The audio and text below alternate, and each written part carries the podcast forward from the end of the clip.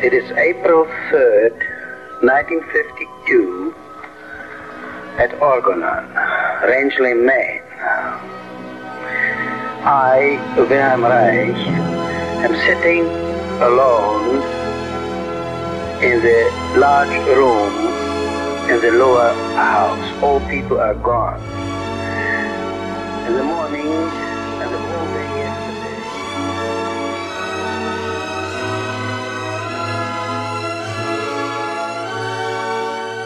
Orgon, Raixanos e Raixanas! Aqui é o Felipe Salgado E aqui é a Ellen. e esse é o Terapia Raixana. Depois de muito tentarmos, finalmente conseguimos gravar o episódio sobre os traumas. Nossa ideia é conversar um pouco sobre esse tema que é tão amplo e tão importante. As bases biológicas, as definições para a ciência, as terapêuticas e formas de tratamento e mais um monte de coisas legais. Para isso, ela que é a nossa bioquímica com extensa experiência em fisiologia e comportamento humano, agora com a compreensão da análise haitiana, Edna Bertini. Olá, pessoal. É um grande prazer estar de volta aqui com vocês.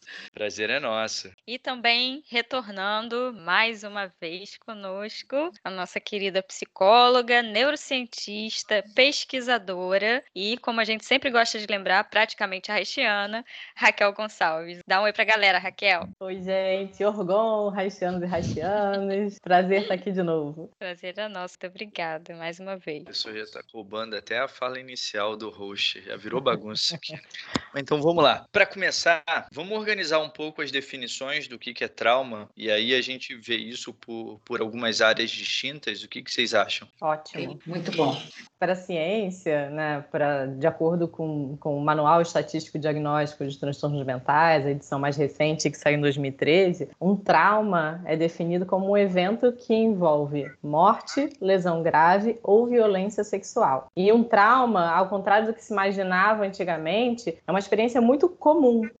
Dados brasileiros, assim, tem uma pesquisa epidemiológica aqui do Brasil que diz que 90%, 87%, né, quase 90% da população brasileira já experimentou pelo menos um evento traumático ao longo da vida, seja uma violência sexual, um assalto, um sequestro, a morte súbita de alguém próximo, etc. Então, o trauma é um evento comum, o que não significa que a maioria das pessoas desenvolva uma doença a partir disso, né? Que seria a, a mais, a mais impactante, o transtorno de estresse pós-traumático. Mas um trauma é isso. E é muito comum, tanto é que, assim, eu trouxe alguns dados, né? A gente tem no Brasil um estupro a cada 11 minutos. Metade desses 90% que passaram por evento traumático já passaram por mais de quatro eventos traumáticos. Então, somos uma população muito traumatizada. Se a gente for pegar casos de homicídio no Brasil, só no Brasil, se a gente for contar os casos de homicídio, de homicídio eles equivalem à soma dos casos de homicídio do, dos Estados Unidos, China, toda a Europa, África do Norte, Japão, Indonésia, Austrália, Canadá e Nova Zelândia juntos. Então aqui mata-se muita gente. Então somos uma população muito exposta ao trauma. Eu acho que a gente só perde para a Colômbia, que é praticamente 100% da população, 97% da população já passou por um evento traumático. Então a definição é essa, né? Que é, na verdade, o critério diagnóstico mais polêmico do estresse pós-traumático, porque é uma definição que vai mudando ao longo do tempo, né? Antigamente achava-se que para você ter passado por um trauma, você tinha que experimentar também uma reação de intenso medo, horror, enfim. E hoje em dia, impotência, e hoje em dia esse critério diagnóstico caiu. Então é um, é um critério diagnóstico polêmico, mas trauma é isso. Se você passa por um evento traumático e corresponde a uma minoria que desenvolve TEPT, que é em torno de 10% dessas pessoas, aí você tem outros, tem alguns sintomas, né, que, que compõem é, é, esse, esse quadro diagnóstico, em que estão dispostos em algumas categorias. Então, basicamente, a pessoa tem uma dificuldade de colocar o trauma no passado, então são sintomas de revivescência, é como se o trauma não saísse da pessoa, né? Ela tem pesadelos, flashbacks, pensamentos relacionados ao trauma, por mais que ela tente evitar esses pensamentos e essas lembranças, elas são muito recorrentes. E são lembranças que às vezes estão no corpo e que vêm na forma como se o trauma estivesse acontecendo novamente. Tinha uma paciente lá no ambulatório que eu trabalhei na UFRJ, que ela sempre falava assim: o pior não é ter sido estuprada, mas ser estuprada todos os dias, porque ela sentia fisicamente as dores do estupro diariamente. Então, isso é uma pessoa que desenvolve transtorno de estresse pós-traumático. O trauma ainda está nela, né? Ela não conseguiu deixar ele no passado. E aí, é claro, diante desse sofrimento todo, dessas memórias que perturbam, a pessoa tende a tentar evitar desesperadamente qualquer contato, qualquer estímulo, qualquer situação, qualquer lembrança que venha com esse evento traumático. Outros, outra categoria de sintomas, em outra categoria de sintomas, ela vem, é como se a pessoa estivesse muito assustada e alarmada o tempo todo. É claro, né? Ela está invadida por essas lembranças o tempo todo. Então, ela tem é, sintomas como insônia, é, hiperestimulação autonômica. É como se ela levasse um. Você fecha uma gaveta, a pessoa fica assustada. O ar-condicionado desarma, a pessoa fica assustada. Né? Eu tenho uma parente distante, tinha, né? Uma talvez tataravó minha, húngara, que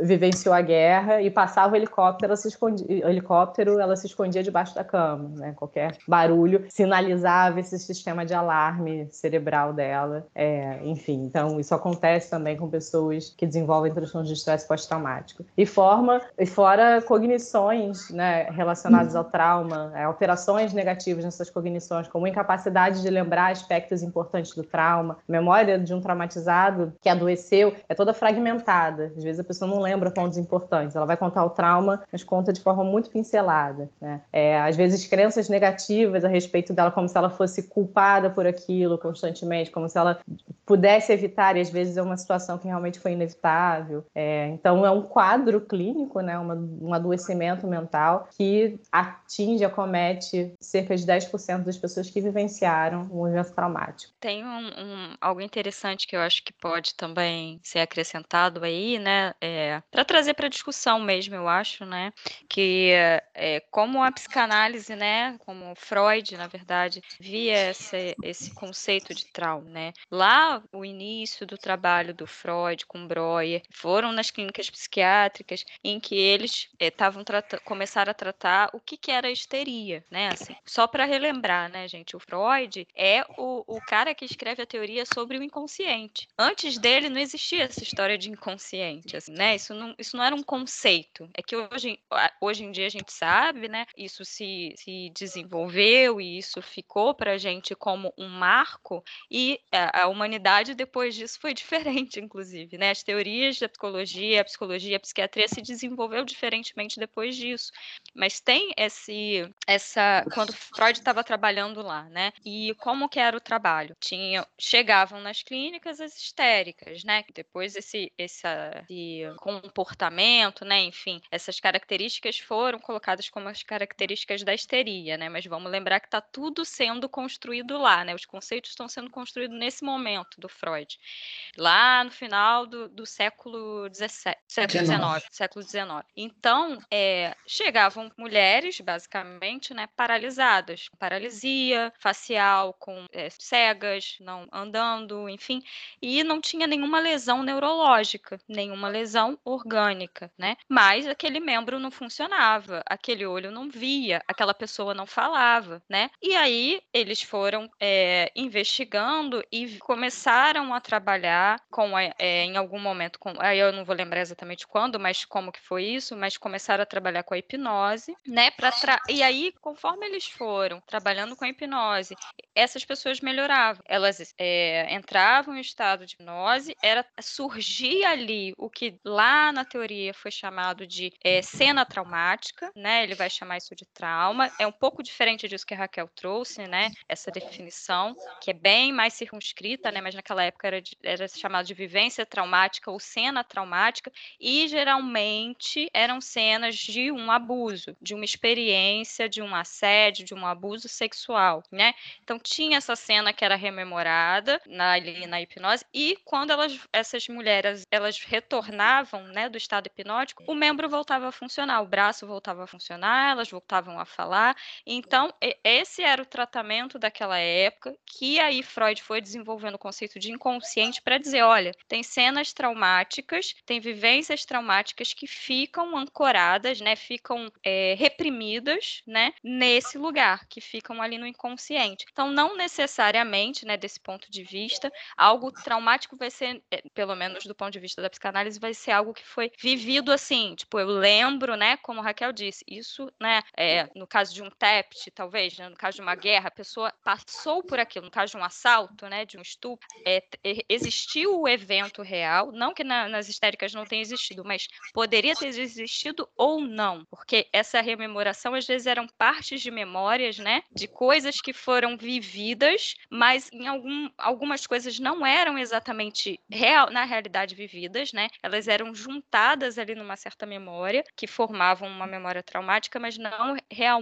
podia não ser realmente ter, é, existido aquele evento. Ellen, mas é interessante você trazer isso porque é, eu estou falando de uma definição mais atualizada agora, né, de um, de um trauma é, que, enfim, que, que traumas e, dentro de traumas envolve é, violência sexual, que foram essas que você colocou, abuso, estupro, etc. Mas um dos aspectos importantes é que, por mais que a pessoa lembre do trauma, o trauma não saia da memória, ela tem uma certa incapacidade de lembrar, de, de contar a história do trauma de forma contínua, né? Ela esquece aspectos importantes do trauma. Então, como tem a ver se a gente resgata o Freud lá atrás com isso, né? De certa forma, isso foi na linguagem dele recalcado de alguma maneira. E o tratamento também envolve a reativação dessas memórias para elas serem reconsolidadas. Então, eu acho que é uma, é uma assim, pouco mudou do que se vem lá atrás. Né? Essa dimensão do inconsciente, né? Uh,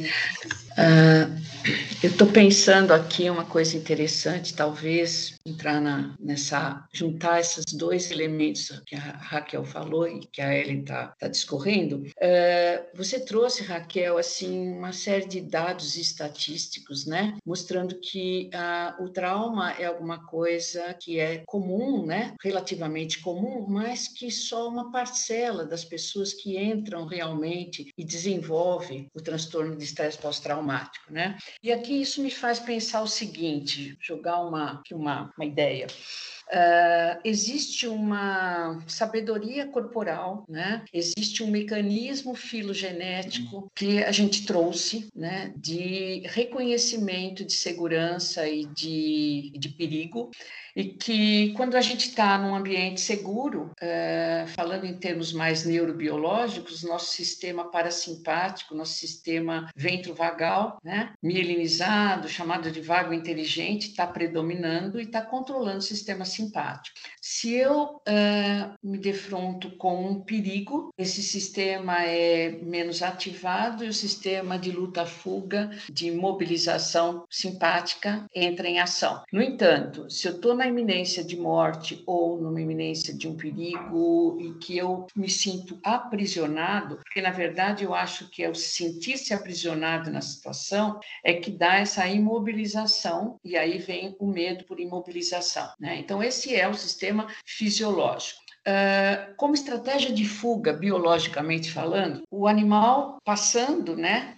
a, a, a esse evento uh, do estresse, né, do estímulo estressor, ele automaticamente ele retorna para o simpático com uma catarse, né, com o corpo todo treme, o corpo todo entra numa catarse e aí ele volta para o sistema uh, ventrovagal. Quando ele está preso no medo, é um sistema mais reptiliano, antigo, dorso vagal. Bom, então você tem um sistema fisiológico de ida e de volta.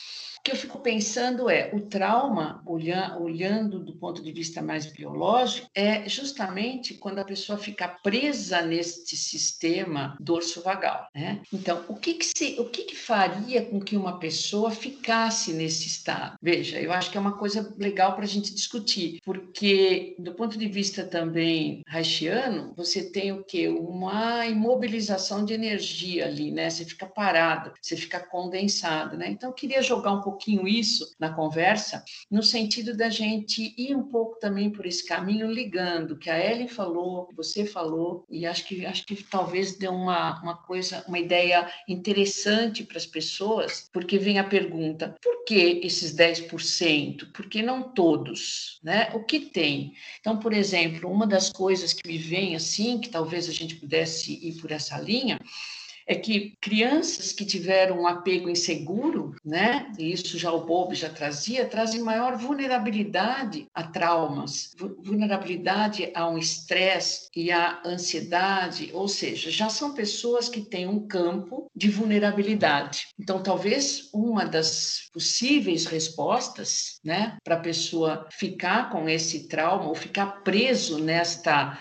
nesse, nessa circuitaria sem, sem muita solução, porque aí você tem um processo também de dissociação e o processo se autoalimenta. Então, o medo que gera medo, que fica com mais medo de ter aquela sensação no corpo. Você falou das mulheres estupradas que sofrem o estupro diariamente, ela sente corporalmente isso. E isto, o medo e a sensação de, de, de não sentir, de assim, evitar isso é muito, muito presente. E o, o sistema se retroalimenta.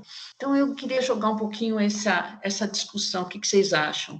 É interessantíssimo o que você está falando, porque muito se estuda exatamente isso, né? Quais são os fatores de risco e de proteção, né? Para quem, quem, que, que determina, o que, que influencia o desenvolvimento de transtornos de estresse pós-traumático, né? O que, que, que vulnerabiliza esses 10%? E um dos fatores que já se tem estudado, inclusive tem um artigo que eu faço parte que é publicado com isso, são pessoas que sofreram maus tratos na infância, e especialmente abuso emocional, vulnerabiliza a pessoa de fato, tanto a desenvolver TEPT, estresse transtorno de estresse pós-traumático, se ela passa por um outro trauma na vida adulta, um assalto, por exemplo, e também vulnerabiliza a pessoa a ser revitimizada. Pessoas que foram estupradas têm mais chance de serem estupradas novamente do que quem nunca foi estuprado, né? Então é como se aquilo mexesse no sistema cerebral de defesa da pessoa e aí ela tem às vezes é, é, é, prejuízos, às vezes na identificação de estímulos. Então essas pessoas, por exemplo, têm mais dificuldade de diferenciar faces neutras de faces ameaçadoras do que quem não sofreu esse tipo de maltrato. Então é, é esse é um aspecto, né? Como, e aí a gente volta lá na infância, volta na psicanálise, como, e, e no Bowlby, como uma base segura, como uma infância saudável, cercada de segurança, de afeto, protege essas pessoas, a, a, a, seres humanos de desenvolverem, é, de adoecerem mentalmente se eles passam por uma situação como um trauma. É muito interessante, né? Essa é uma discussão muito boa e dentro da, dentro da clínica haitiana, muito do que se discute com relação relação a essas, essas bases que possibilitam o desenvolvimento de um TEPT ou não, tem a ver com o que a gente chama de estrutura de caráter. E é exatamente, a gente vai remontar a, a essas bases e essa organização da, da vida né, desde o início. E, e, aí a gente volta ainda um pouco mais do que só a psicanálise, porque a gente vai considerar também todo o processo do desenvolvimento é, embriológico da pessoa e toda a gestação. É, hoje já se sabe que muito do que o, o feto vive durante o processo de gestação é, fica como marca, fica como um registro registro orgânico. É, não tem um símbolo, não tem uma linguagem, não tem um pensamento, mas é uma experiência. E é uma experiência que fica ali gravada na história daquela pessoa, né? E, e aí, conforme a, a, experiência desse organismo vai se dando, e aí junta com o que já foi dito, né? É, se esse, esse bebê, esse feto e depois bebê, né? Tá num ambiente onde ele se sente seguro, onde ele tem as necessidades é, materiais e afetivas, né? Garantidas, a gente entende dentro da obra do Reich que esse organismo vai manter a capacidade de autorregulação, que é exatamente essa capacidade de o organismo funcionar de maneira integrada e lidar com a adversidade. Porque, de alguma forma, a gente entende que o trauma é, é uma ruptura, um, uma quebra nesse organismo biopsíquico, porque a pressão é tão grande dentro da, das, próprios, é, das próprias terapias de trauma, né? o conceito de resiliência vem da física, que é a capacidade de uma mola suportar a pressão e, após essa pressão ser retirada, a mola retornar ao tamanho dela. É, então, a gente entende que isso no organismo humano, do ponto de vista emocional, do ponto de vista psíquico, e inclusive do ponto de vista somático, é, vai estar organizado nessas bases. E aí eu queria só voltar mais um pouquinho é, para linkar com aquilo que a Ellen estava falando da questão da psicanálise, porque o Reich ele vai partir dessa compreensão psicanalítica também do trauma. Porque o que, era o trauma lá para o Freud e de onde Reich partiu muito, né? É, era um evento que era insuportável para o indivíduo de, de processar aquilo, né, de metabolizar aquilo. Então ele cindia, ele separava a ideia da experiência do afeto da experiência. Então essa ideia ela ia para o inconsciente, que era essa instância, e esse afeto ele ficava localizado no corpo. Daí a questão das paralisias né, nos pacientes histéricos, ou da cegueira, uma cegueira funcional, ou catatonia, ou mutismo. Então seriam todos sintomas derivados dessa quantidade de carga que ficou separada da ideia e tá pelo corpo. E aí qual era a terapêutica da psicanálise nessa época para o tratamento da histeria? A partir de hipnose ou depois da, da associação livre e da própria psicanálise, era poder integrar de novo essa ideia que estava inconsciente, que estava reprimida, com o afeto. Então a pessoa ia ter, é, ia unir isso de novo, ia poder ter uma descarga desse conteúdo emocional, ou seja, ia gastar essa quantidade de, de energia que estava pelo corpo e assim o sintoma desaparecia. E aí a gente dá um salto para o trabalho do Reich, principalmente a parte de vegetoterapia, em que Reich entendeu que essa energia ou essa quantidade de carga que ficava pelo corpo está ancorada no sistema nervoso autônomo, que na época era o sistema nervoso vegetativo. Então, é, é, é essa parte que a Edna estava falando e que hoje já deu ainda um salto. Na época, Reich trabalhava com o sistema nervoso simpático e parasimpático. Hoje a gente sabe que existe ainda um desdobramento que está relacionado com os vínculos, com as redes de afeto. Então, muito do trabalho haitiano também passa por essa compreensão de experiências que são insuportáveis do ponto de vista daquele organismo. Felipe, uh, nunca me. Uh, ouvindo a tua fala agora, me veio uma, uma consciência que eu nunca tinha parado para pensar. Na histeria, você tem, na verdade, se você pegar os sintomas né, da histérica, você vai ver sempre paralisação, né? E se a gente hoje vai falar do sistema polivagal, você fala do ramo dorsal do vago, que é uma baita estratégia de fuga no mundo animal, de imobilização, porque muitos animais não comem o animal parado. Então, a gente traz no nosso cerne a, a, essa filogenética. E outra coisa que a Raquel me falou também, também que eu, eu assim, olhando, porque eu acho assim, é, muito bacana a gente olhar toda essa complexidade do humano e a gente enxergar também a filogenética aí, quer dizer, o animal que está aí também, né? Usando de estratégias e de mecanismos biológicos. Então, isso eu acho uma coisa muito legal. A Raquel falou uma coisa também que me chamou a atenção, que é aquelas pessoas que sofreram um, por exemplo, um abuso sexual ou um um assalto, elas são mais propensas a, a voltar a ter a mesma cena, né? Ou ter o mesmo evento mais de uma vez.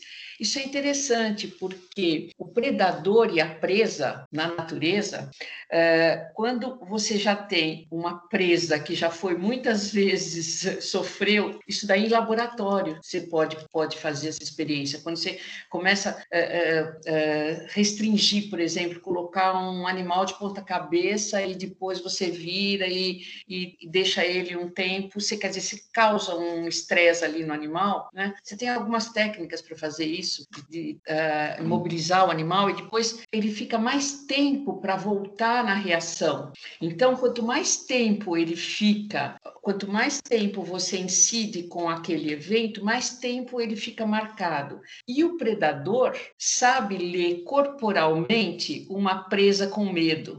Então, provavelmente, essas mulheres que já foram, sofreram estupro, elas têm uma marca no corpo do próprio comportamento de atitudes de medo que são vistas como fragilidades por, aquel, por aquele predador que vai novamente fazer aquele ato. Não sei se, se eu me fiz clara, mas eu acho que isso daí é uma coisa muito interessante porque é um mecanismo biológico que talvez faça a gente entender por que, que acontece essa incidência, porque é estranho, né? Você ter sempre a mesma coisa, né? Uh, vários, vários tipos de comportamento que se repetem. Então, isso talvez seja uma marca e, e uma leitura que a gente faz corporal, porque você tem um sistema de neurocepção que você faz uma leitura do outro, né? Então, uma pessoa, por exemplo, exemplo, um ladrão que vai assaltar, quem que ele vai assaltar? Aquele que está mais distraído ou aquele que está com mais uh, ansiedade, que fica protegendo a bolsa e que fica, né? Que, então, ele tem um comportamento já uh, uh, que chama a atenção daquela pessoa que vai fazer a ação, que é o predador, né? Então, me chamou atenção isso que você falou. Não sei se faz sentido para você. Faz sentido. Eu acho importante a gente trazer, sempre quando a gente traz essa discussão de revitimização e hipóteses para porquê, o porquê disso acontecer, é trazer também a questão da, da culpa e da culpabilização da vítima. Porque para uhum. pegar esse discurso e falar, ah, então a pessoa busca um estupro, é isso? É, exatamente. É, é, é um pulo, né? E não é isso, isso que, é que acontece. Não. Né? Na verdade, é, é tanto a reação de imobilidade tônica, que é essa que você descreveu, eu vou até falar um pouco mais sobre ela, quanto a reação de. quanto a revitimização sem imobilidade tônica, o que ocorre é que há um, um mecanismo biológico Isso. que te dificulta organizar estratégias de defesa que sejam mais funcionais. Mas a culpa é sempre do predador, né? Isso não significa que a pessoa está buscando isso, né? Ela tem um prejuízo, né, cognitivo, neuronal, enfim, corporal, que seja, por conta é, desses traumas, né? É fundamental, eu acho que na terapia a pessoa ficar com isso, né? A gente depois vai falar, né? Mas é, é fundamental a pessoa é, trabalhar isso, porque ela não tem culpa. A, a, por exemplo, principalmente em estupro, quando você é, fala a pessoa não reagiu, ela não podia reagir porque existe um desmontar da musculatura, uh, existe uma, um enfraquecimento muscular que é justamente do ponto de vista biológico. Olha que coisa interessante, se você na natureza, um, um animal predador pegar a presa, ele, ele, ele vai sentir menos dor, porque tem uma grande liberação de endorfina na hora, para justamente preservar, se ele puder sair daquela situação, para ele poder correr. Porque se ele tiver muita dor, então você tem menos dor e você tem uma, um relaxamento da musculatura muito intenso que dá imobilização. Então a pessoa justamente tem essa reação que é o nosso, uh, nossa herança filogenética, nossa herança animal, que é um grande mecanismo de fuga de, de, de, de situações traumáticas. Até porque biologicamente, Biológico. se você fica paralisado, você tem mais chance de sobreviver Sim. do que se você reage, né? Sim. Essa é a questão. Então, porque tem animal que não tem animal que não come animal morto e nem animal paralisado. Então, a paralisação você pode passar despercebido, né, pelo pelo predador. Então, isso é, é, é natural e isso que as pessoas precisam entender e acho que é fundamental para se livrarem dessa culpa, porque é fundamental isso do ponto de vista de sobrevivência. Ela lançou mão do último recurso biológico que ela tinha para sobreviver. Vou contar uma história interessante que passa muito por isso. É, eu, eu, faço parte de um grupo que estuda imobilidade tônica, né? E, que é essa reação, que é o último estágio da cadeia defensiva, né? Que, que tá em, existem várias espécies e uh, recentemente começou a se, se comprovar que ela existe em humanos, especialmente que passam por, por algum trauma, especialmente em vítimas de estupro. E, inclusive, em vítima, em, em a gente está vendo que isso está acontecendo com profissionais que trabalham em hospitais com Covid. Tá? Muitos profissionais, às vezes, entram em mobilidade tônica. A gente está com uma pesquisa agora que está, assim, surpreendeu a quantidade, a porcentagem de pessoas, né? Então, não só, só traumas interpessoais como o estupro. Mas, enfim,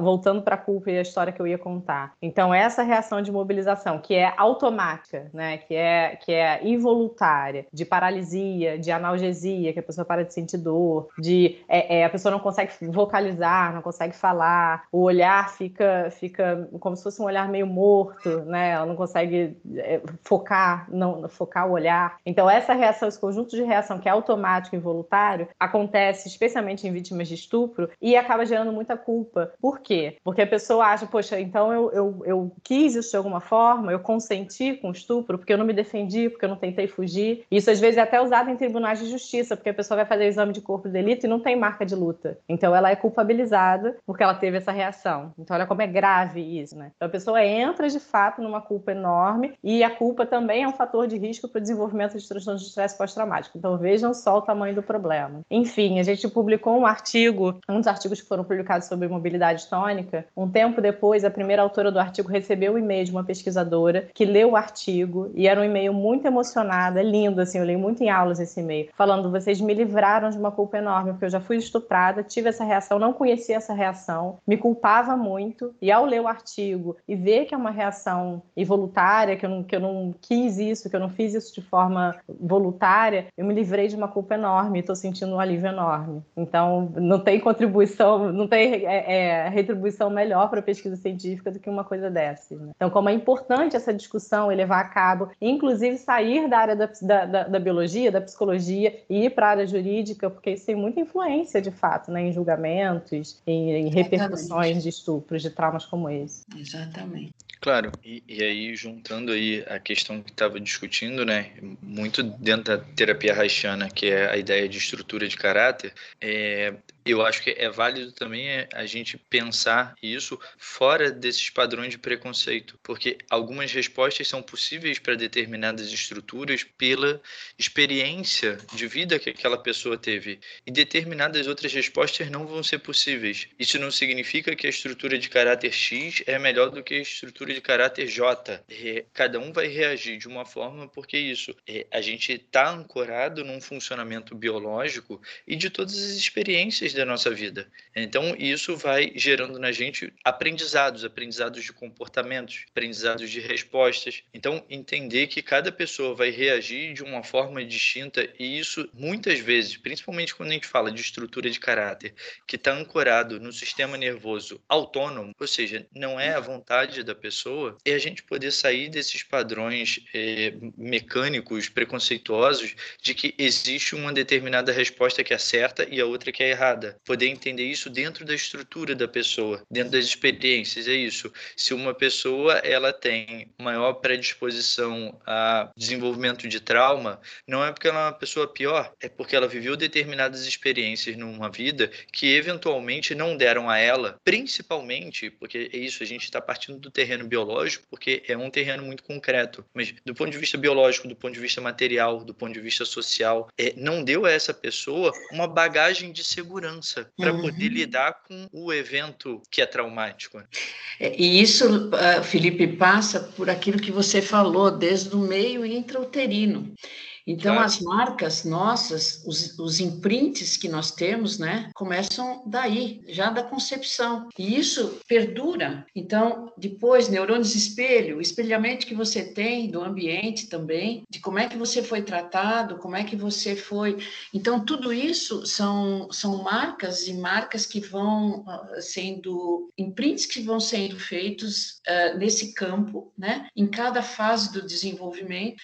E, a, e é muito difícil isso, isso que vai formar depois, no final, a personalidade da pessoa, o jeito que ela vai reagir, né? É, vai depender muito das condições do que ela foi criada e o quanto ela percebeu esse meio de segurança ou insegurança. Então, é, é, ela pode ter exatamente a distorção, do, como você falou no começo, né?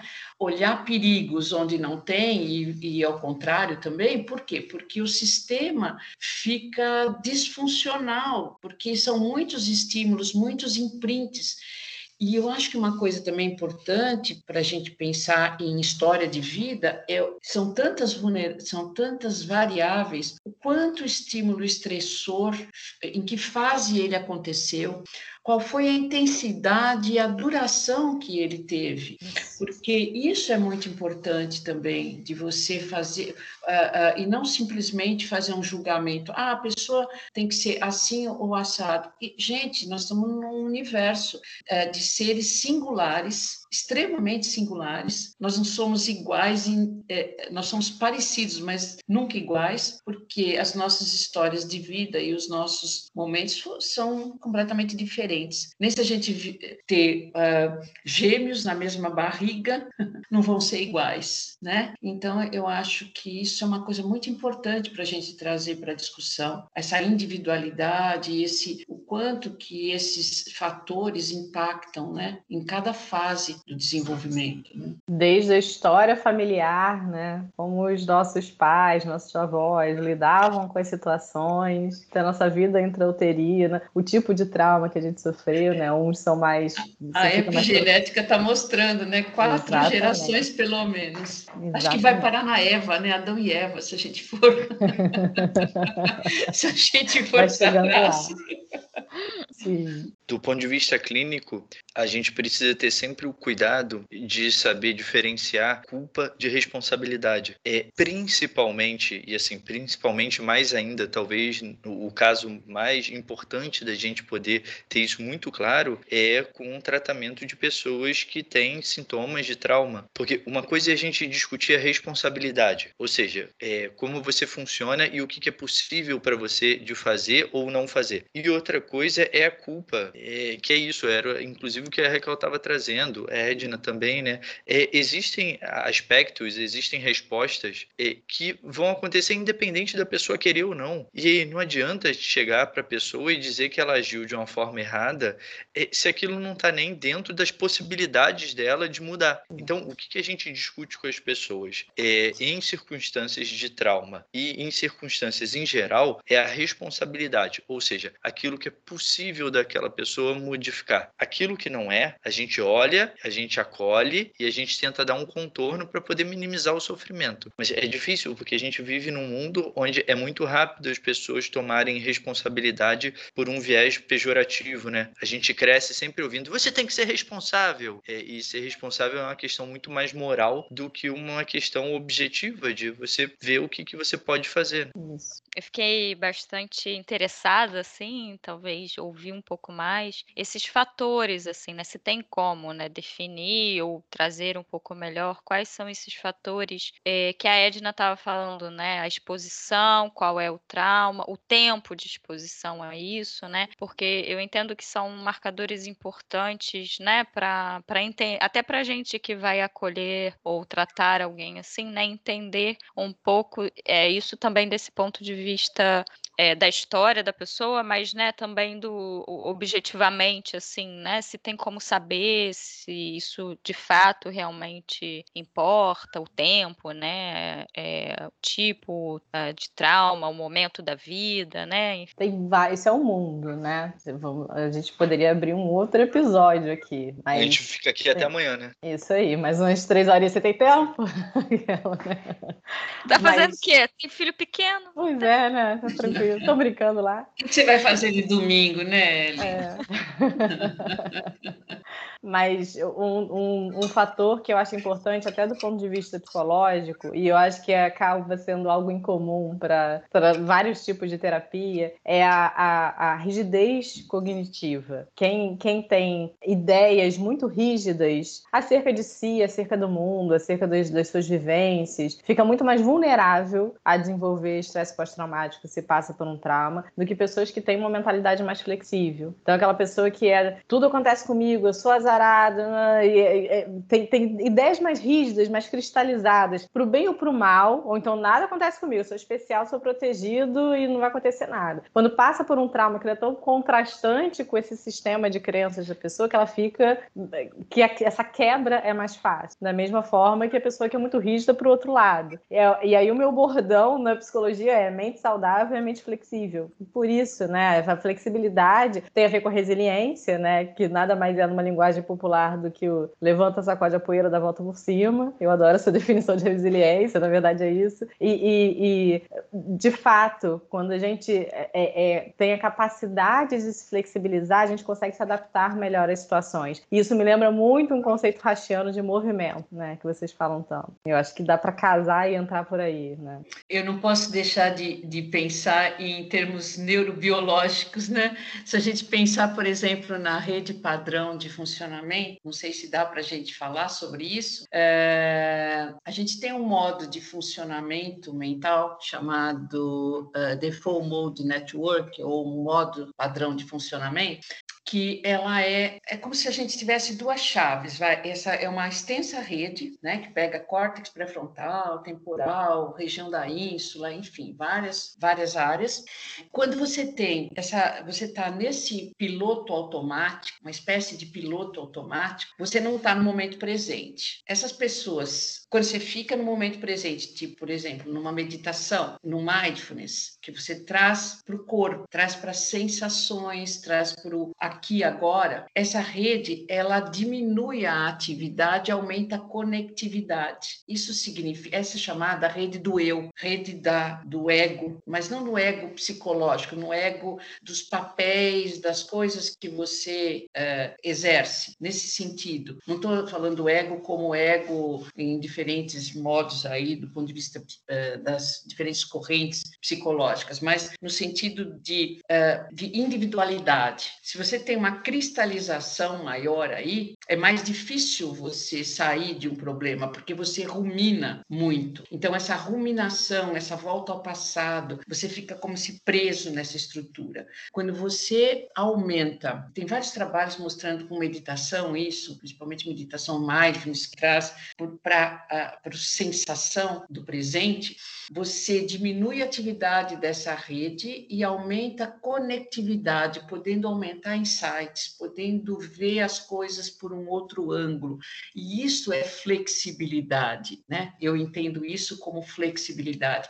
Então, uma pessoa que tem essa flexibilidade é, frente às adversidades da vida, ela vai ser mais resiliente, ela vai ter mais, digamos, mais condição de, de sair do processo, de ter, de ter saídas, porque eu acho que o trauma, eu acho que o que mais angustia é essa prisão de você não ver saída e de uma coisa que reincide, que fica, parece que um loop, dando um feedback que se potencializa cada vez mais. Então, quebrar essa estrutura né, e flexibilizar isso, aumentar a conectividade, é, principalmente córtex pré-frontal, né, é, é, é, e, e tudo isso, sistema límbico, integração com o sistema límbico, e aí eu acho que entra as terapias, tanto a terapia cognitivo-comportamental quanto as terapias corporais, porque são, na verdade, modos de entrada diferentes, mas que no final das contas podem se somar, né? Então, acho que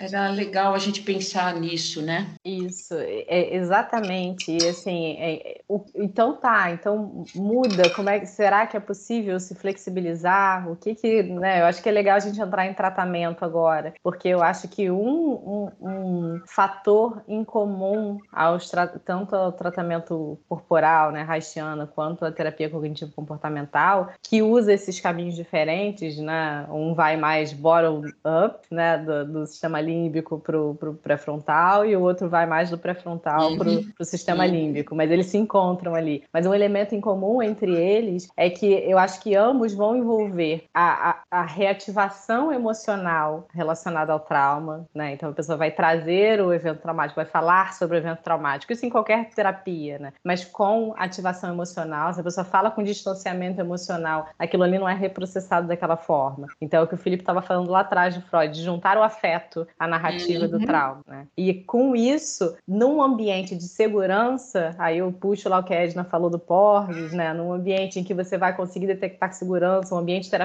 com um bom vínculo, com uma boa relação terapêutica, isso vai propiciar essa memória ser consolidada de uma maneira diferente, de uma isso. maneira mais adaptativa. E aí o trauma vai continuar sendo uma experiência super triste, traumática, é claro, mas uma experiência passada. A pessoa tem a capacidade de recontextualizar, de viver no presente. É, é, e isso que você falou, Raquel, é super importante o posicionamento do terapeuta uh, o olhar né, do terapeuta, que é aquilo que a gente chama lá na análise haitiana contemporânea de simulação encarnada, né, uh, onde você vai uh, o olhar, a forma com que você acolhe, o modo com que você olha para a pessoa, o tom de voz, o ambiente que ela po que possa fazer com você o vínculo necessário para que ela tenha a segurança suficiente para abrir as suas feridas, porque como é que você vai juntar afeto com isso que é profundamente, é,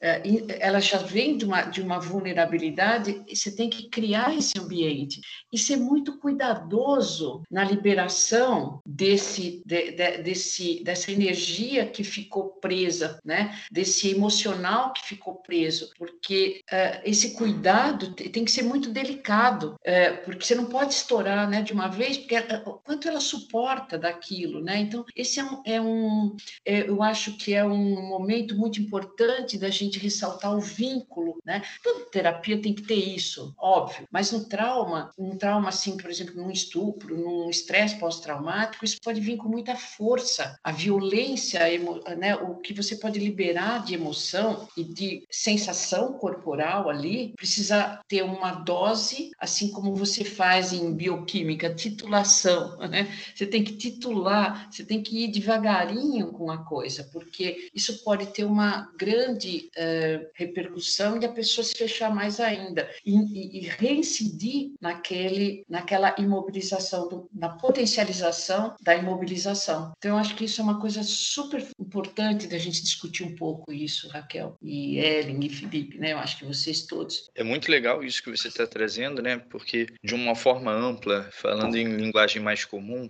é, o que, que é o trauma, assim, para muitas linhas, né? Muitas áreas.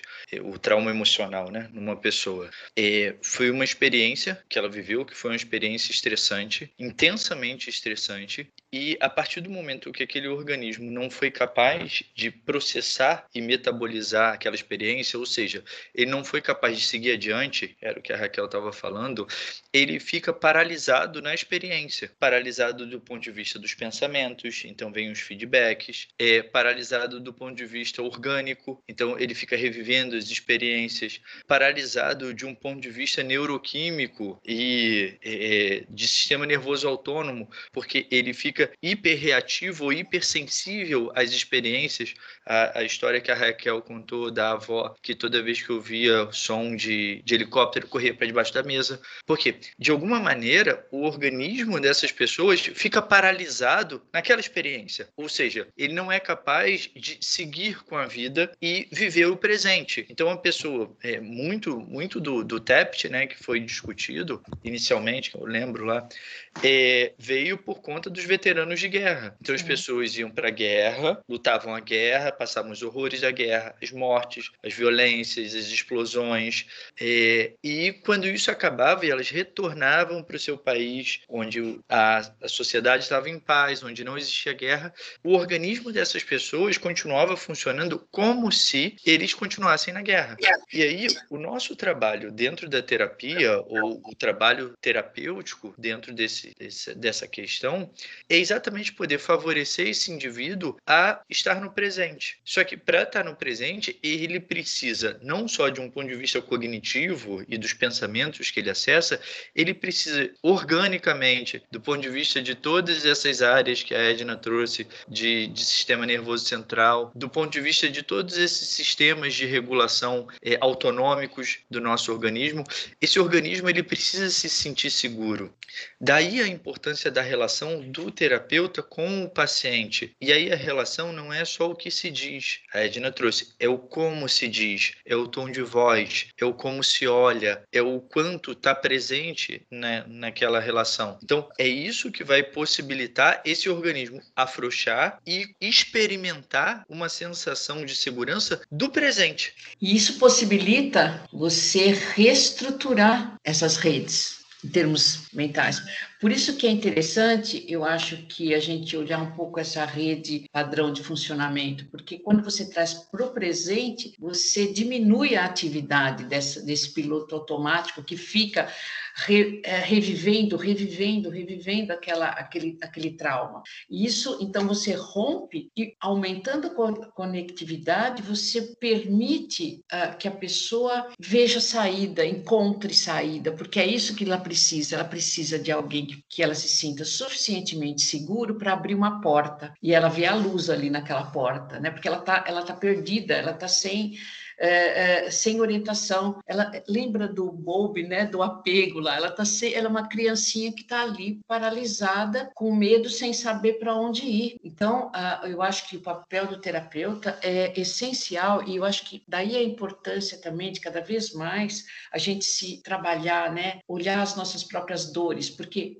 porque ninguém nesse planeta está isento, né, de dores, porque nós estamos aqui, né? Desde a, do útero materno a gente tem uh, marcas, né, imprints, e isso daí é muito importante, porque a leitura uh, facial, do tom de voz, a leitura corporal, é dos dois lados, né? Como é que uma pessoa vai se abrir se, se você tem um olhar preconceituoso, por exemplo, por exemplo, né? Então a importância do terapeuta cada vez mais entrar também na sua profundidade, né, das suas próprias dores, para porque isso é fundamental. E num trauma, isso é, tem que ser de uma delicadeza imensa, porque é uma ferida muito aberta, né? É, é uma coisa muito, muito potente, né? E, e é importante, eu vejo isso assim como fundamental, né? É isso, nós, enquanto terapeutas, vamos transmitir, ainda que de maneira não verbal, ainda que a gente tente disfarçar, o que a gente está sentindo ali. Então, claro. se a gente consegue transmitir isso com vulnerabilidade, né? Se abrindo a vulnerabilidade, a gente desarmado, a gente tem mais possibilidade de desarmar a pessoa que a gente está atendendo. Com empatia e compaixão, né? Quanto mais a gente crescer em empatia e compaixão, mais a gente vai poder ajudar outras pessoas, porque o vínculo é fundamental, né? Cada vez mais eu acredito nisso. Eu acho que todas as linhas de terapia elas são importantes, né? É, é, mas o, todas elas passam pelo vínculo, né? Se você não tiver esse vínculo é fundamental. É, eu acho que boa parte do que se faz em terapia se deve a esse vínculo, né? A essa essa relação terapêutica, né? É, a relação terapêutica ela é, é fundamental. Tem uma frase importante que diz: nós estamos feridos em uma relação, mas também somos curados através de uma relação. Né? Não sei falar o nome do autor. É italiano. Grecucci. Genovino. É. Ou também. Isso que, que vocês estão trazendo, né, do vínculo e das formas é, que a gente pode né, fazer isso dentro da terapia, né, mas que tem que ser com, sempre com muito cuidado, principalmente, bom, qualquer paciente, mas principalmente quem está ali falando de um trauma, porque às vezes nunca falou aquilo para ninguém, né, para mais ninguém, né, de tão difícil e dolorido que é falar daquilo, né, a gente poder ter esse cuidado, essa disponibilidade, essa empatia, é, para poder acolher e, e, e, ajudar né, a pessoa a ver uma outra forma de poder processar aquilo, né, que, que fica insistindo, né, e que dói tanto. É, e tem que ter um cuidado também, porque se, esses dados né, estatísticos que Raquel trouxe lá no início, né, falando mais especificamente, eu acho que de traumas que são, é, não que tenha outros traumas que não sejam causados, mas assim, traumas que são causados, por exemplo, por violência, né, por um lar uh, violento ou abusivo, por uma questão social, é, essa pessoa ela vai voltar, né, ah, e ela, porque ela não fica ali no consultório, né? Ela vai voltar, né? E às vezes ela, por enquanto, ou de alguma forma, ela não tem como sair, né? Assim, a gente não tem como sair, retirar. Às vezes tem como, né? É, às vezes tem o que fazer para orientar essa pessoa, para dizer para ela que ela pode sair daquilo ali, que ela tem que sair daquilo ali, que ela precisa sair daquilo ali, mas às vezes ela não tem como. E não tem como não é porque ela não quer, não é porque ela não enxerga. Naquele momento da vida dela, por N fatores que a gente sabe, é, que podem é, contribuir, né, para essa pessoa não conseguir, ela não tem como sair, né? Ellen, você falou de um aspecto muito importante que eu acho que é bom a gente colocar aqui, que nesses casos, olha como os sintomas de TEP são importantes. Se a pessoa está num contexto em que ela está correndo risco, é importante que ela esteja alarmada, é importante que ela esteja evitativa, né? Uhum. Eu nem sei se um tratamento ali é funcional, o mais funcional é retirar do contexto perigoso, e aí o adoecimento acontece quando ela está no contexto seguro, mas ela vê como perigoso ainda, né? Uhum. ainda está vinculada lá ao trauma. Então, de fato, é um trabalho inicialmente, às vezes, de assistência social, é, depois entrar exatamente. terapia. Né? Peraí, deixa eu ver se essa pessoa tem possibilidade, se ela está, né, de fato, numa situação assim, se ela tem possibilidade de sair. Claro, porque quando a gente a gente está tá, tá discutindo a questão do trauma, né, e principalmente do ponto de vista de sofrimento, Mas vamos lembrar, principalmente para a psicanálise, né?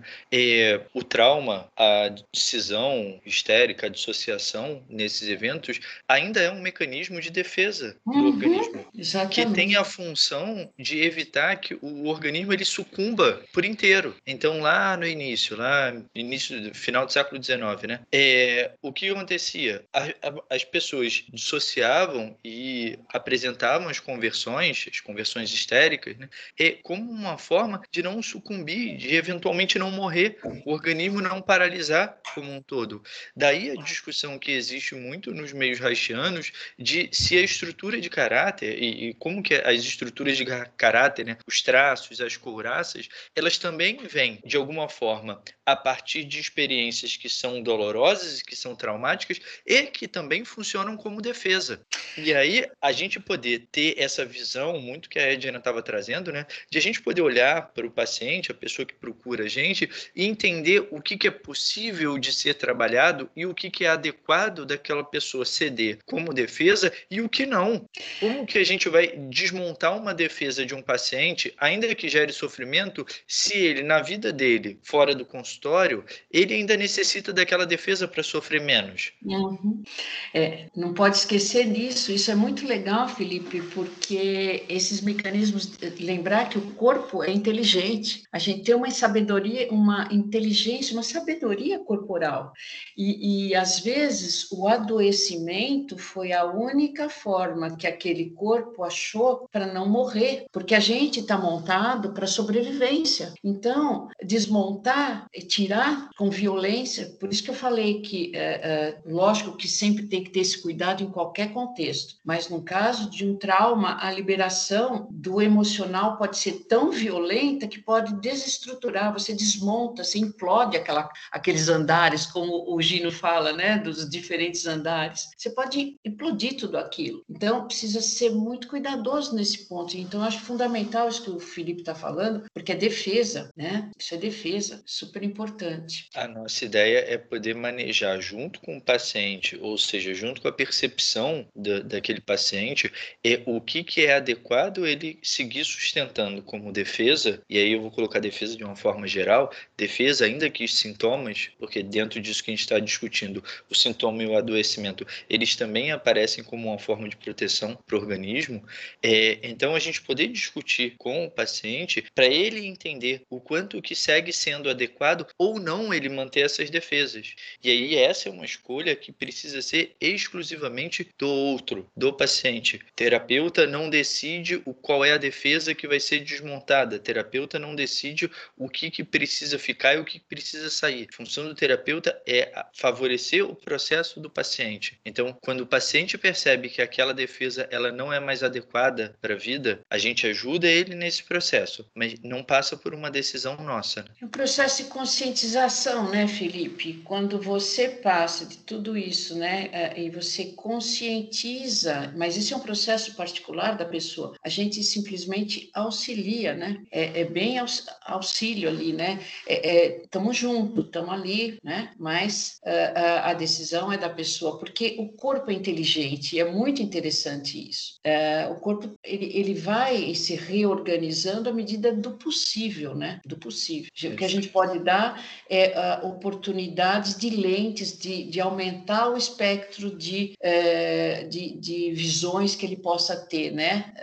Eu acho que isso é uma ampliação da consciência durante o processo terapêutico, as ativações, a própria próprio TCC, né? Ou quer que seja a linha que você vai pra, ajudar aquele, aquela pessoa, não importa, sempre vai ter, né? Essa abertura e essa abertura, mas a decisão é da pessoa, né? Não é do terapeuta. Claro, é isso. A gente oferece o campo da relação como sendo uma relação segura e, eventualmente, as técnicas, né? Coloco até entre aspas, as técnicas são as ferramentas que a gente tem disponível para favorecer o, ao outro lidar com aquele, aquele machucado. O, o trauma é um machucado que ficou e que não está podendo ser cicatrizado. Então, a gente tem, tem as técnicas. O trabalho do Peter Levine, que é o trabalho uhum. da com a experiência somática, né? Isso. Que é um trabalho que basicamente é uma técnica para poder restabelecer os movimentos naturais do organismo, aqueles movimentos que vão vão favorecer a, a experiência né, do trauma, essa marca orgânica do trauma ceder, porque favorece o, o fluxo de novo no organismo. É, todo o trabalho do, do EMDR, que é com os movimentos oculares, ou algumas outras técnicas também que trabalham com os movimentos dos olhos.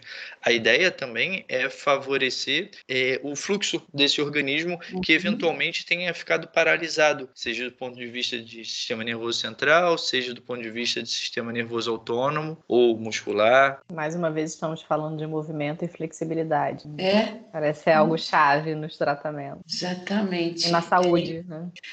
E eu acho muito interessante quando a gente começa a ver que é, existem terapias, né? Existem formas de você olhar o mesmo problema. Não existe um melhor ou pior, mas existem técnicas que para uns funcionam melhor de um jeito, outros funcionam melhor de outro, né? Então isso é muito bonito da gente ver, né? Porque são olhares, né? Ninguém é dono da verdade aqui, né? Não, porque só existe este modo de se fazer ou esse. Não, eu acho que é interessante a gente ver que nós temos pontos de vista, né? Pontos de vista e, e, e todas as, as, terapias elas a gente não pode deixar de pensar que são modelos. São modelos que a gente uh, vai vai encarar né? Uh, como técnica como o Felipe falou né? Um conjunto de, de possibilidades ali de você utilizar uh, e, e, ajudar a pessoa né? Então, acho muito legal isso quando a gente faz essa comparação né? O TCC a psicanálise a, terapia haitiana ou a terapia haitiana contemporânea, né, mais do, do, do Gino, é, eu acho que são, são muito interessantes. Né? E, e, falando um pouco mais da, da prática, né, no consultório, por exemplo, é, se chega um momento do, né, que a pessoa traz um evento traumático, fala de, de algo que é, tem essa dimensão do trauma, né? A gente não vai continuar trabalhando aquele conteúdo, enfim, a gente não vai, às vezes, é, trabalhar responsabilidade, como que é essa forma, né? O que, que aconteceu para chegar ali. Às vezes aquele organismo, é, naquele momento, está precisando é desse, disso que a gente estava falando, do acolhimento.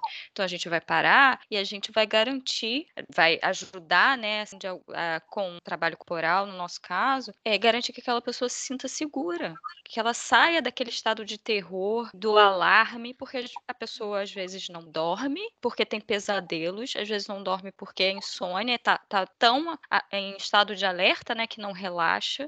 É, aquela pessoa só tem pensamentos repetitivos sobre que vai acontecer aquilo, que aquela pessoa vai fazer isso, que vai acontecer de novo, que não consegue passar no lugar que tem que passar, né, não consegue sair de casa, enfim, tem vários níveis, né, eu acho, e desde os mais que parecem, né, mais brandos, né, que são menos visíveis, de, até os maiores, né, mais intensos, a gente não vai ficar ali, a gente, né, do ponto de vista corporal, a gente vai parar, vai trabalhar a respiração, vai trabalhar a concha, vai fechar os olhos, vai acolher, no, né, o peito, enfim, vai fazer esses trabalhos de, de acolhimento mesmo, de trazer uma certa segurança para que aquela experiência, ela, é, para que primeiro isso seja cuidado, né, até para depois poder ser processado. Hein, Raquel, eu fiquei. É, eu não sei onde você citou o negócio da, dos profissionais de saúde, né? Por conta da Covid também tem a ver. Eu não entendi se tinha a ver com estresse. Não, eles estão desenvolvendo estresse pós-traumático, mas o que surpreendeu é que boa parte deles está apresentando imobilidade tônica, essa, hum, essa reação tá. de paralisação. Esse grau de. É, quando passam por situações dentro do hospital, né? Ver a morte de um paciente, ou saber da morte de um familiar, ou é,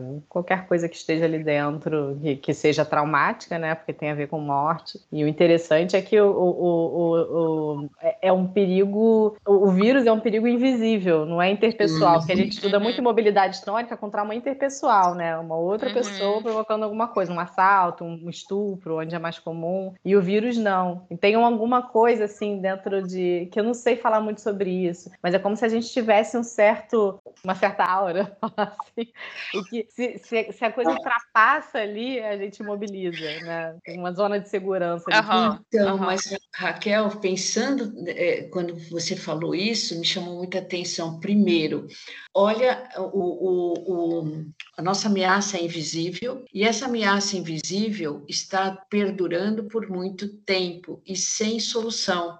Então, eu acho que esses são fatores daquilo que a gente falou. Qual é o, o, o tempo de estresse? Qual é a duração? Qual é a intensidade? Então, nós estamos lutando, entre aspas, com um inimigo que a gente não enxerga, que é usando o nosso mecanismo das cavernas, quando a gente lutava, o homem lutava com um tigre dente de sabre lá, com um cara lá que era, era real. Aqui nós, nós não vemos o, o, o predador e a gente está por muito tempo perdurando sem uma perspectiva de saída. Eu acho que isso é que está agravando muito. Isso, com a cronicidade, né?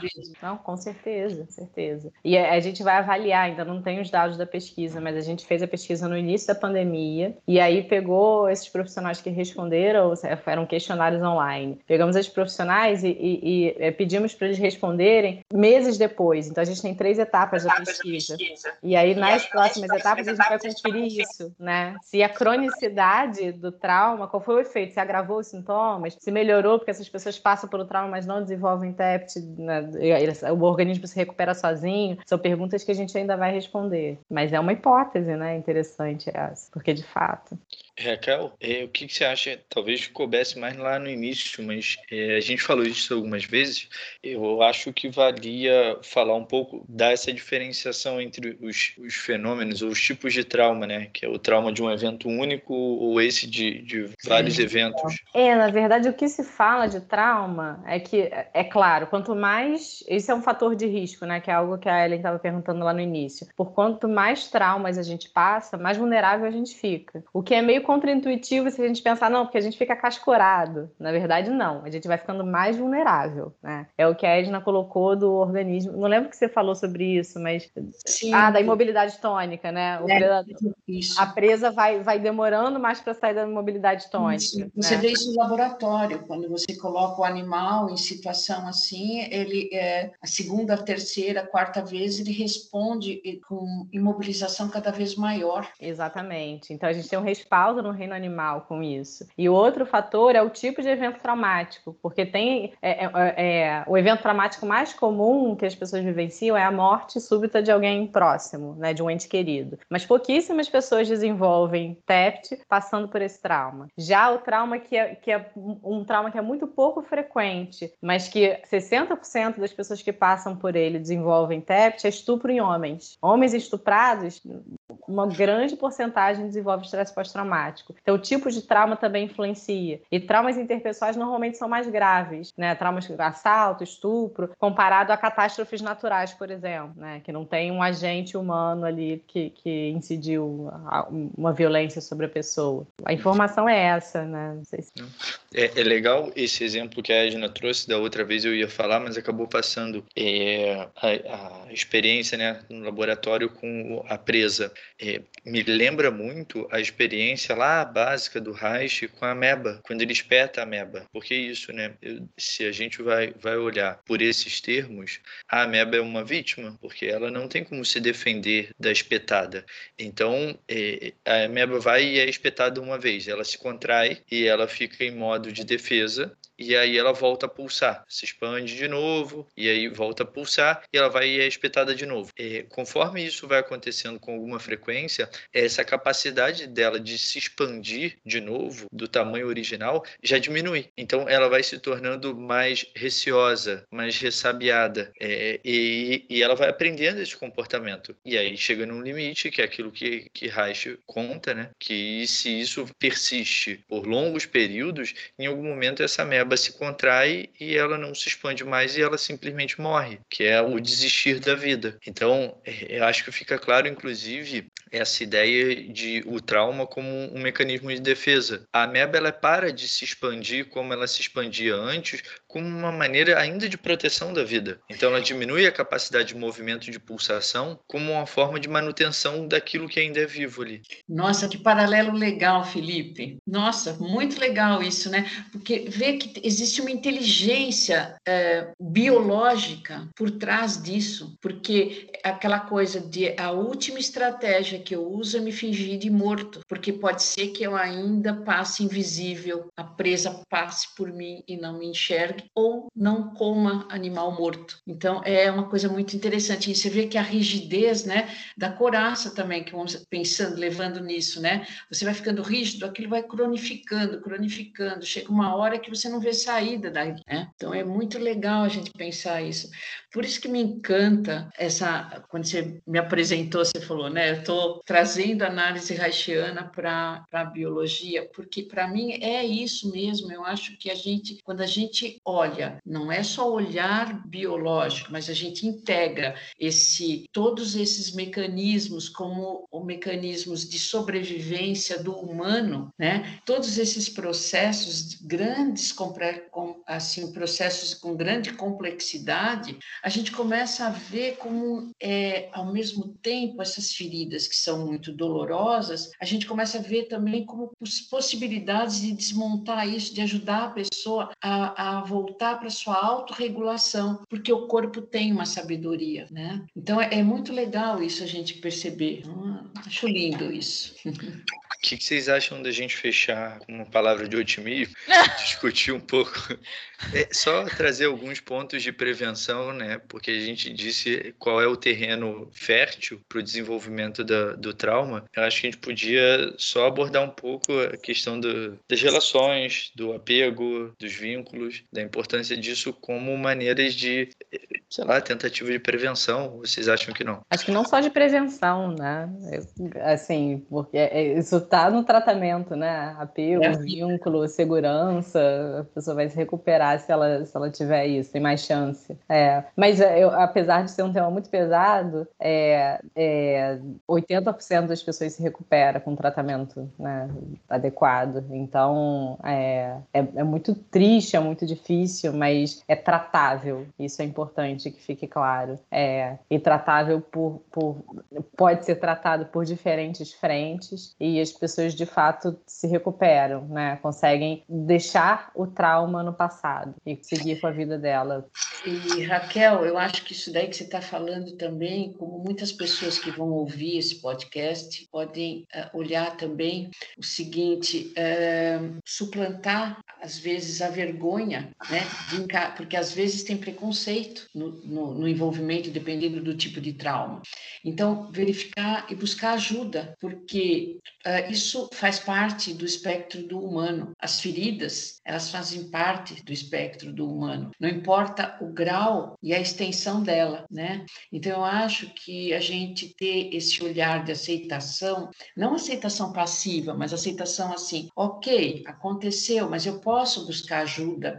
Então a, a busca da ajuda eu acho que é muito importante. Uh, como você relatou, né, daquela que, que leu a sua pesquisa, aquela pessoa que leu a sua pesquisa e falou, puxa, me fez bem, não me senti culpada, agora eu, eu compreendo. Então, esse grau de compreensão, saber que todos nós podemos passar por eventos traumáticos e, nós estamos livres, nenhum de nós. Né? E, então, isso eu acho que é uma coisa, uh, eu vejo como otimista diante dessa dor profunda, porque é uma dor profunda. E não se recolher, mas falar dela e ver que outras pessoas podem passar por isso também e suplantaram o problema, né? Então isso eu acho que é uma uma coisa que eu gostaria de deixar como mensagem para que a pessoa procure, né, ajuda, sem, sem nenhuma sem nenhuma recriminação, sem preconceito, porque isso faz parte do espectro do humano. É, é legal isso que você está trazendo, Edna, é, porque existe dentro da nossa cultura, e aí principalmente a cultura dos homens, né? É muito machista, essa cultura patriarcal.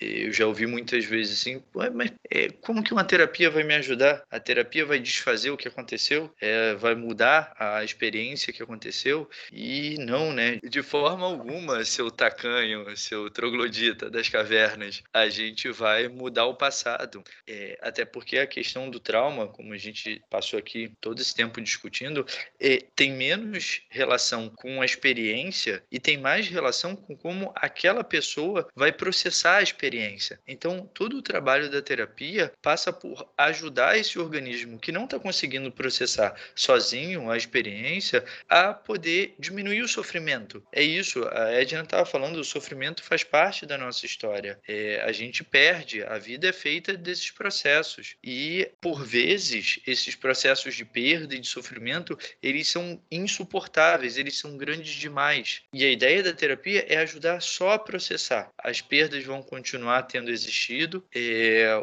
eventualmente os, as experiências né, muito dolorosas elas vão ter acontecido, perda, estupro, violência, catástrofe, mas a maneira como a gente processa isso pode ser diferente. Né? E aí lembrar sempre que o ser humano é um animal social. E afetivo. E gente, claro, uhum. é, e a gente só existe hoje por conta disso. Durante todo o processo de desenvolvimento da, da nossa espécie, a gente só permaneceu no planeta em detrimento de tantos outros que ficaram pelo caminho, porque o sapiens foi capaz de se organizar em grupo, em coletivos, e esse coletivo ele é rico. E aí, inclusive do ponto de vista biológico, inclusive do ponto de vista da regulação neural, é, quando a gente tem as relações, a gente é capaz de se sentir mais seguro, mais protegido e mais potente. Então, é, o processo terapêutico ele vai agir aí também. E aí, do ponto de vista da, da prevenção, né, e da diminuição do sofrimento ou da, da tentativa de minimizar essas experiências traumáticas na vida das pessoas, é, eu acho que é importante a gente estar cuidando dos nossos vínculos, das nossas relações. Quem tem filhos, quem é pai e mãe, é, é importante ter clareza disso. Os nossos filhos eles precisam da,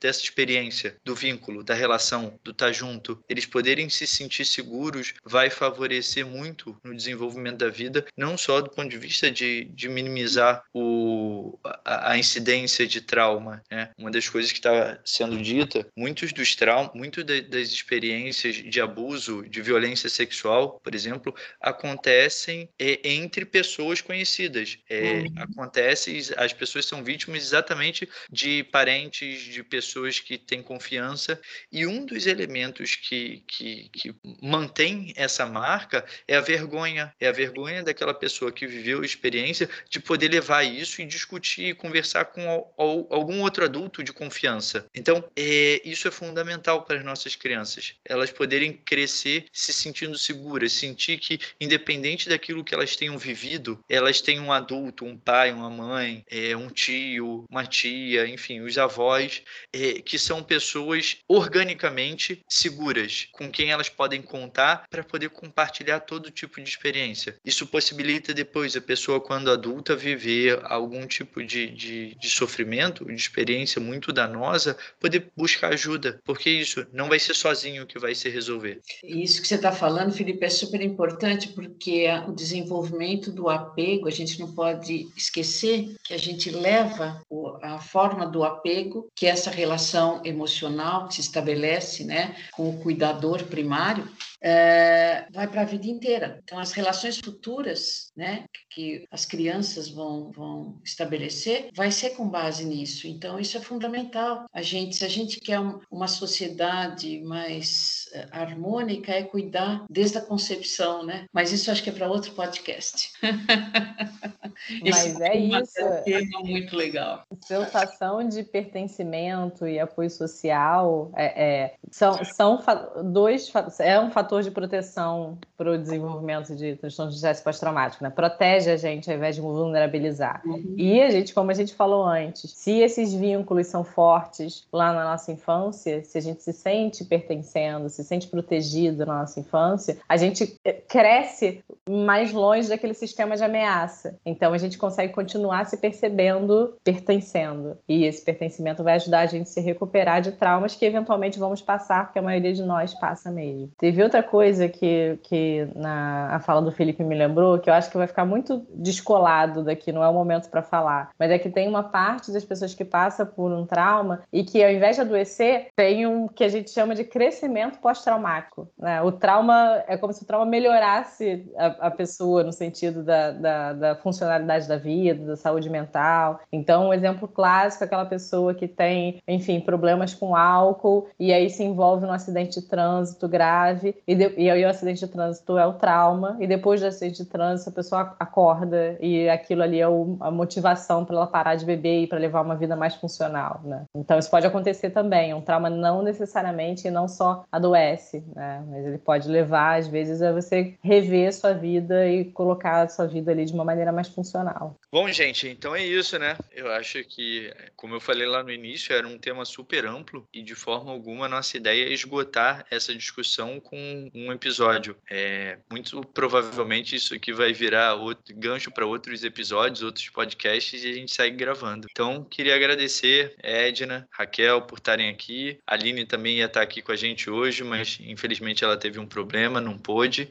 Como era um episódio que a gente já estava pensando há um tempão, a gente acabou decidindo gravar mesmo sem ela, mas a gente chama ela para os próximos episódios para ela trazer as contribuições. Então, queria agradecer assim de coração disponibilidade de vocês, toda a generosidade de trazer o conhecimento, as pesquisas, os trabalhos de vocês. É um prazer, Felipe. Agradeço ao convite. Muito bom estar aqui com vocês. Prazer também, agradeço de novo. E esse episódio é especial porque esse tema eu tenho muito caro aqui, é um tema que eu gosto muito de estudar, que fez parte da minha formação. Então, muito obrigada. Então, aproveita que você já voltou e é seu, pode pedir a música de hoje. já, já passei. Pode dar né? dicas. é, mais uma vez agradecer Edna, Raquel por estarem aqui com a gente. É sempre um prazer receber vocês. Eu acho que apesar de ser um tema difícil, né, amplo, é, que envolve muita dor e sofrimento, né, e que atinge grande parcela da população, né, mas eu, eu também vejo que a gente conseguiu falar de alguns pontos que são essenciais, né, para tanto de tratamento, mas de prevenção até, né, da saída das saídas possíveis, né, para esse organismo que adoeceu dessa forma, né, é, e que é possível é, uma transformação que é possível é, reorganizar, que é possível a vida voltar a pulsar, né? Eu acho que isso foi o que ficou para mim. Então, mais uma vez, muito, muito obrigada. Até a próxima. Então é isso, gente. Beijo para vocês. Beijos. Beijo, tchau, tchau. Beijo, tchau, tchau.